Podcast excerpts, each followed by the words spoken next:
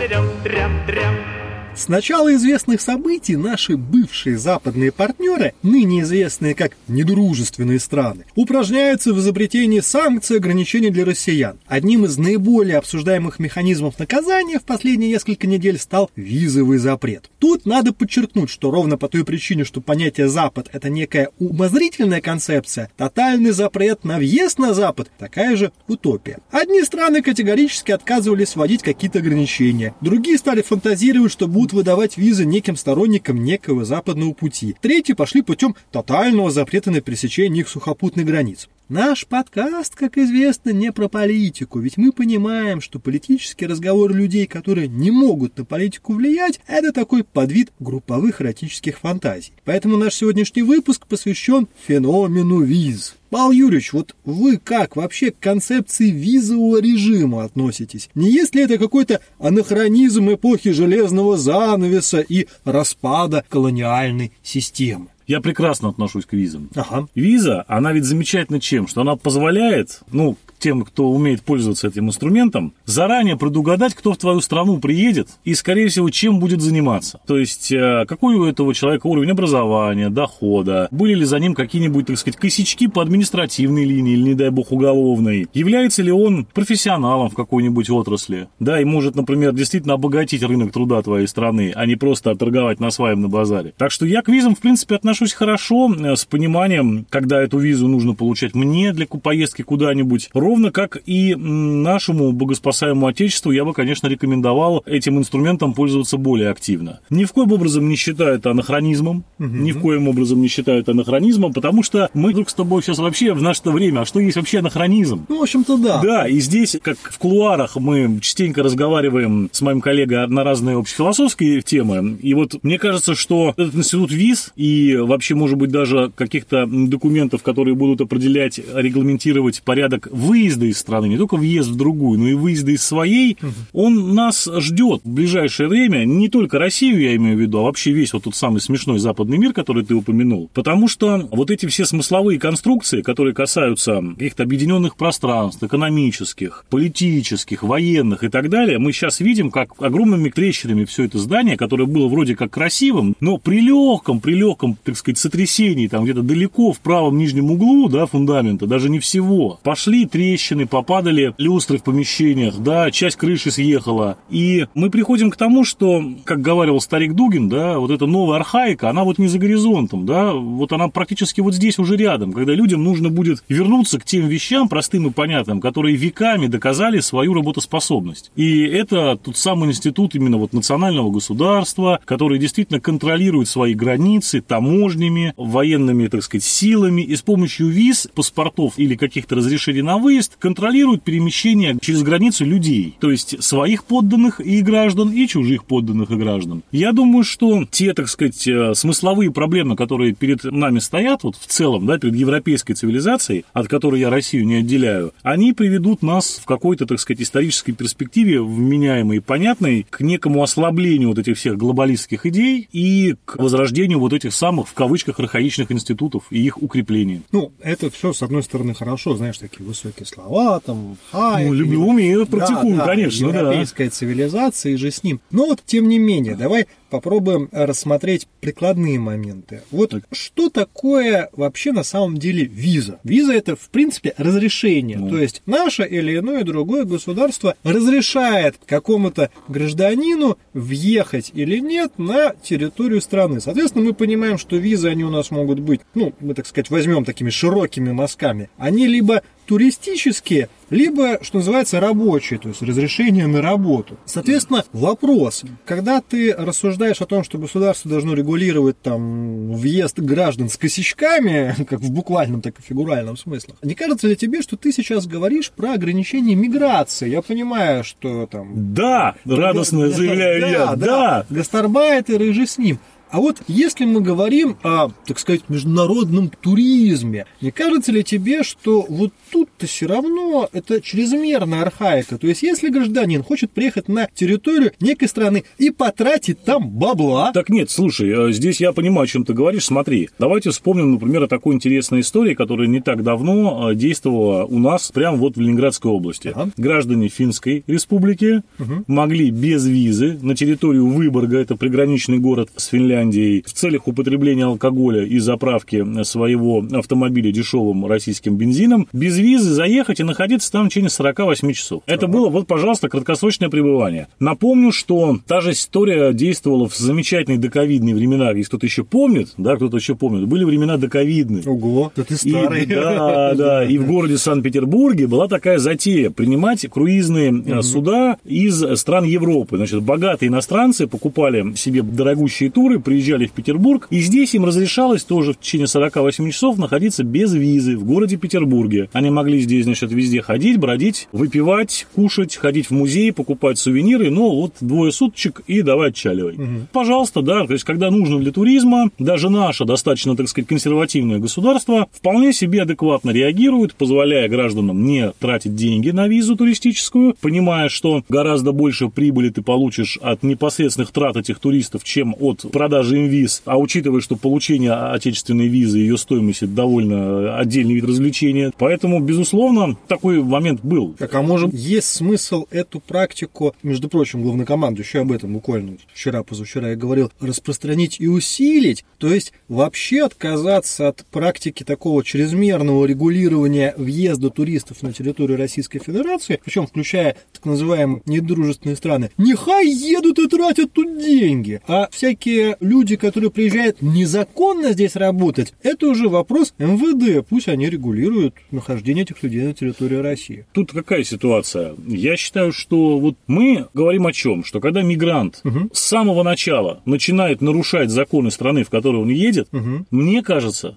это уже повод для того, чтобы начать, как говорится, с этими людьми, условно говоря, взаимодействовать, взаимодействовать на дальних рубежах. Так. А то мы типа сперва пускаем их в наши города, да, мигрантов, которые нарушают наши законы. Угу. Они совершают преступления, а мы такие, ну, матушка моя, надо МВД, чтобы боролось, понимаешь? Надо, чтобы боролось МВД. Но МВД-то, оно у нас, к сожалению, занимается не профилактикой в основном, а реакцией уже на совершенные преступления. Их расследуют с разной степенью успешности и с разной степенью успешности наказывает этих людей. Мигрант в этом смысле Э, преступление совершил и имеет возможность моментально скрыться с территории Российской Федерации. Поэтому люди, у которых есть какие-то, конечно, проблемы с законом, и которые, в принципе, сразу же заявляют о том, что мы готовы приехать в Российскую Федерацию, нарушая процедуру здесь пребывания, то есть уже сразу нарушая наши законы, какие бы они, я подчеркну, там, нелепые или неудобные не были, но это наши законы. Соответственно, с этими людьми можно отлично бороться вот в момент пересечения государственной границы, да, условно говоря, выставляя им визовый заслон. А нашим дорогим друзьям друзьям из западных стран, которые сейчас у нас имеют, так сказать, такую лейбл недружественных, недружественных да. да, дорогие недружественные друзья, которые действительно имеют э, финансовые возможности посещать Российскую Федерацию и тратить здесь много денег, ну, наверное, да, можно было бы сделать сейчас какие-то послабления. Более того, может быть, пойти от противного и действительно с какие-то убрать визовые ограничения, стимулировать к нам туризм для сохранения неких вот культурных контактов, учитывая, что сейчас на уровне, так сказать, министров и членов правительства у нас есть определенные напряжения, да, с западным миром, то на уровне, может быть, вот народной дипломатии, как его называется, через туризм, можно было бы какие-то локальные вопросы коммуникации с Западом решать. Это тема обсуждаемая, в принципе, не кажется мне какой-то дикой. Но в целом я выступаю против отмены виз, и я, конечно, учитывая ситуацию, которая у нас происходит с рабочей миграцией и нелегальной миграцией, конечно, наоборот, выступаю за упрочнение и укоренение этого института и распространение его не только на западную границу России, Российской Федерации, но и на восточную. Смотри, сейчас немножечко включим такой анти, что называется, повесточный дискурс. Будем говорить немножечко дискриминирующий, слегка шовинистично. Ну, все как мы любим. Как обычно, да. Да, как обычно. Мы хорошо понимаем, если мы посмотрим на статистику преступности, преступлений, совершаемых иностранными гражданами на территории Российской Федерации, что есть страны, визитеры из которых чаще совершают преступления, а есть страны, визитеры из которых делают это реже. Грубо говоря, количество финнов, организующих действующих преступные группировки на территории Российской Федерации на два порядка меньше, чем количество выходцев из стран Средней Азии. Понятно, что вроде и среднеазиатов больше, но финны, они, как показывает практика, менее, что ли, склонны вот к таким мафиозным историям. У них все уже прошло в 2018 году. Ну, вся их мафиозная история, это Да, удочки да. сверхлимиты вывести из Да, страны. да, да. У нас последние финские мафиози, они на Марсовом поле, собственно говоря, Да, да, да. Так вот, при этом мы понимаем, что и те, и другие, так или иначе, едут на территорию Российской Федерации.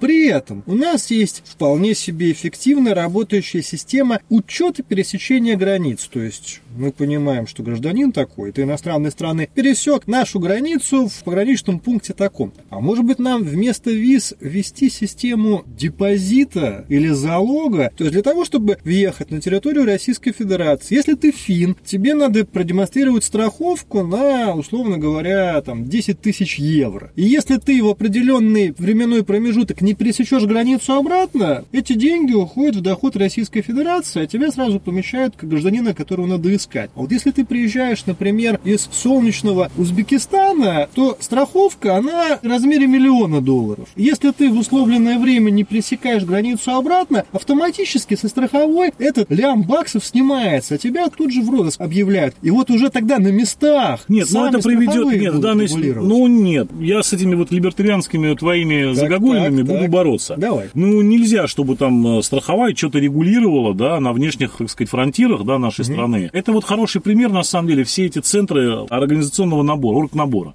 которые якобы работают, значит, в стране исхода, проверяют там все данные, все тестирование проводят, и человек уже, значит, все это у себя на родине сделав, получая типа все документы, может спокойно приезжать сюда, у него все хорошо. Потом мы видим интересную картину, когда у нас э, в Петербурге есть центр, где происходит тестирование по русскому языку для мигрантов, желающих здесь работать из Средней Азии. Предполагается, что человек уже владеет русским языком для того, чтобы приехать сюда и владеет на хорошем уровне, нормальном, позволяющем ему коммуницировать с местным населением. Однако все таблички в этом центре, они продублированы, вплоть до таблички «Вход». В этот центр, там на таджикском, узбекском языках все висит дубликаты. Зачем, если человек приходит уже, по идее, готовый к русскому языку? Зачем ему нужны эти все таблички? Но мы прекрасно понимаем, что вот тот самый частный бизнес, который что-то там отрегулирует, ничего он не регулирует, он просто занимается заработком денег. Все правильно, потому что эти самые центры оргнабора, там на местах в Средней Азии, они не несут никакой ответственности за неисполнение своей функции. А здесь все очень просто. Если гражданин Узбекистана такого-то числа спустя две недели не пересек границу России обратно, из страхового депозита страховой компании вытаскивается 1 миллион условных единиц. Да. Точка. Понимаешь, Компания ну, хорошо понимает, что Ни если одна она компания нормальная не пойдет туда, потому что человек решил, что да, вот он купил у тебя там условно за 100 долларов страховку, да, и не вернулся. и не вернулся. Ну и что страховая с ним сделает? Так все очень просто. Значит, страховая ему такую страховку, на самом деле, если она понимает, что это не нормальный турист, а потенциальный невозвращенец, она ему просто страховку не выдаст. И гражданин к нам на территорию Российской Федерации не попадет. Ему страховку не выдали, он ненадежный. Понимаешь, с таким раскладом мы можем рассказывать, наверное, истории вот как раз в Финляндии, да, действовать такой принцип. Но если мы говорим о странах Средней Азии, как основного поставщика вот этих всех рабочих историй у нас, то мне кажется, что просто-напросто будет там создана страховая компания, у которой депозит будет э, 10 долларов на счету, она выдаст миллион виз быстренько всем желающим и закроется. Ну что значит депозит? Она должна вот точно так же, как у нас сейчас всякие скоро счета и так далее. Ты, когда выдаешь страховку, чтобы она начала действовать, ты должен сумму этой страховки разместить на соответствующем Ну, счете значит, в Российской дорогой друг, что я могу тебе Федерации. сказать? Я идею твою понял, Да. проклинаю ее, Так. проклинаю ее, Да. потому что от нее просто вот либердой разит, понимаешь? Ага. Ну, Всеми всё этими как я люблю, да, рыночными да, да. инструментами отвратительными, вот это все тьфу, тьфу, тьфу, абсолютно нет. Значит, должен сидеть дяденька в фуражке, Ага. да, с погонами, С погонами, выдавать визы, погонами. проверять это все. А он печатью должен Обязательно, шлёпать обязательно. да. И тех, кто, так сказать, вызывает сомнения, да, в визах отказывать, не пускать, заниматься действительно вскрытием людей, которые под видом туристов или даже под видом гастробайтеров едут к нам для того, чтобы заниматься преступной деятельностью, так. Отказывать им в пересечении нашей, нашей границы. И действительно, граница должна быть на замке. Такой расхожий элемент э, советской пропаганды был граница на замке. Я считаю, что это правильно должно быть. И Россия это не проходной двор, это не кормушка. Да? Да ты чё? Абсолютно точно. Понимаешь, мне никто не поверит. Но Фашизм вот... какой-то поехал. Ну, так. слушай, ну. фашизм не фашизм, но вот такой вот я оригинальный парень. Ага. Поэтому я считаю, что перед тем, как сюда ехать, да, человек должен э, овладеть профессией, овладеть русским языком, овладеть нормами действительно нашего общежития, Хочешь, хотя бы я основными. срежу. Так. так ты же описываешь нынешнюю ситуацию. Вот сам говоришь, есть центр оргнабора, который как бы учат языку, нет, как ну, бы сертификаты нет, выдают на профессии и все прочее. Нет, это вот именно как бы, понимаешь? Как бы. Это такой, ну, очередной симулятор. Тут у меня все время была возможность ознакомиться, например, в Узбекистане с тем, как там работают корейцы. Угу. Корейцы просто открывают там качественное, строят профессиональное техническое училище, угу. куда после школы идут учиться по специальностям, которые нужны в экономике Кореи. Угу. Поэтому в одном профессиональном техническом училище их учат на слесарей механосборочных работ, угу. мастеров, ремонтников электрооборудования, секретарей референтов, программистов. Да, это все в рамках одного учебного заведения. Угу. И учат они там по соглашению с правительством Узбекистана, условно говоря, у них поток, вот курс угу. годовой они набирают, там 3000 человек. Угу. И тысячу из них в конце года корейцы забирают себе, в конце обучения, когда они, да, вот лучших, тысячу лучших людей, они забирают себе на заводы. Что будут делать остальные, непонятно. Неважно совершенно. Ты, ты приходишь в это вот место, где чистенько, светло, хорошо, это большое отдельно стоящее здание, где действительно люди, узбеки, которые там учатся, молодежь узбекская, они осваивают не только профессии, они говорят по-английски, там многие действительно очень хорошо говорят по-русски, потому что, ну, чтобы в такое место прийти, там считается правильным закончить именно русскую школу с преподаванием, в том числе предметов на русском языке. И я был в центре оргнабора, который открывают фирмы, которые, так сказать, имеют на это ярлык от правительства Российской Федерации. Туда приходят люди такие, я бы сказал, которые везде уже отказали, угу. которые не владеют русским языком, не владеют никакими специальностями и, по сути своей, не могут найти работу не потому, что даже ее нет, может быть, в Узбекистане, а просто потому, что... Люди не конкурентны на рынке да, труда. Да, люди не очень конкурентны на рынке труда. И для того, чтобы выполнить хоть какие-то показатели, нашим центром оргнабора приходится работать с этими людьми, которые получают документы и приезжают сюда. То есть получается, что вот смотри, корейцы это тогда по логике вещей пример этой самой моей либерды, а вот эти наши центры оргнабора это вот примеры нет, твоих нет, товарищей нет, майоров. Нет, почему? Какая либерда? О чем ты говоришь? Наоборот, корейский товарищ майор нашему фору даст. Потому что корейцы в течение всего срока обучения следят за человеком, которого они берут к себе на родину, чтобы он там работал. Они смотрят, как он себя ведет, как у него прилежание, скажем так, как у нас в школах было, понимаешь? Они смотрят не только на показатели ну, его хорошо, обучения. это мы сейчас с тобой... Там корейская система, она это совсем не либерда, друг Это мой. мы сейчас с тобой снова съезжаем на тему, что называется, миграции, трудовой миграции mm. и всего прочего. Возвращаясь к визовой истории. Mm. Если гражданин хочет посетить Россию-матушку, посмотреть на, так сказать, церквушки, посмотреть на музеи и все прочее. Надо ли его жестко регулировать с помощью визового режима? Либо, может быть, есть смысл для туризма из большинства стран ввести так называемый безвиз. Я понимаю твои глубочайшие сомнения по поводу стран Средней Азии, в принципе, поддерживаю их, но, что называется, вот Европы, например, вот США, пусть они они нам не дружественны, но духовно я, духовно. Нет, я так тебе скажу, что я считаю следующим образом. Вот на данный момент, какая сложилась у нас вокруг обстановка политическая, угу. не время отменять визы. Почему? Потому что под видом туриста может к нам тогда проехать абсолютно кто угодно. И кроме шуток, вот недавно под видом туристов на территорию нашей страны заехали люди, которые совершили теракт в Подмосковье. Угу. Я думаю, что все понимают, о чем речь идет. И это может быть повторено гражданами других стран, которых до этого не было упрощенного какого какого-то въезда в Россию, пожалуйста, сейчас это может сколько угодно произойти. Будут въезжать люди и будут заниматься здесь непонятно чем. Сейчас, конечно, в ближайшей перспективе разговор об отмене виз и контроля вообще въезда не может стоять абсолютно. Более того, наверное, я бы даже, может быть, его в каком-то роде ужесточил. Для граждан отдельных государств Евросоюза, опять же, понятно каких, которые более активно, так сказать, ведут борьбу, критику. Да, критику России, да, для того, чтобы отсечь возможные нежелательные элементы, которые поедут сюда непонятно с какими своими целями. После того, как накал событий будет несколько сглажен, да, спадет, мы можем вернуться к этому разговору и действительно, условно говоря, если мы понимаем, что гражданин въезжает сюда по условно каналу с профессиональным туризмом, вот как эти круизы, краткосрочный туризм из прилегающих стран, да, я думаю, что на срок до 48 часов или, может быть, до 72 часов мы можем разрешить на территории Российской Федерации находиться таким людям, профессиональным туристам, назовем это так, без каких-либо э, визовых документов. Это, мне кажется, простимулирует и интерес к России, и пополнит наш бюджет неплохо за счет увеличения туристического потока. Как минимум, я думаю, что мы можем говорить о том, что крупные туристические центры внутри страны, они действительно могут принимать туристов из других стран краткосрочно на безвизовой основе. Там Петербург 72 часа, допустим. Казань, например, даже до недели, может быть, туда люди могут приезжать без виз, или там Нижний Новгород и так далее. Это, да, вполне возможная практика. Я ничего против ее не имею.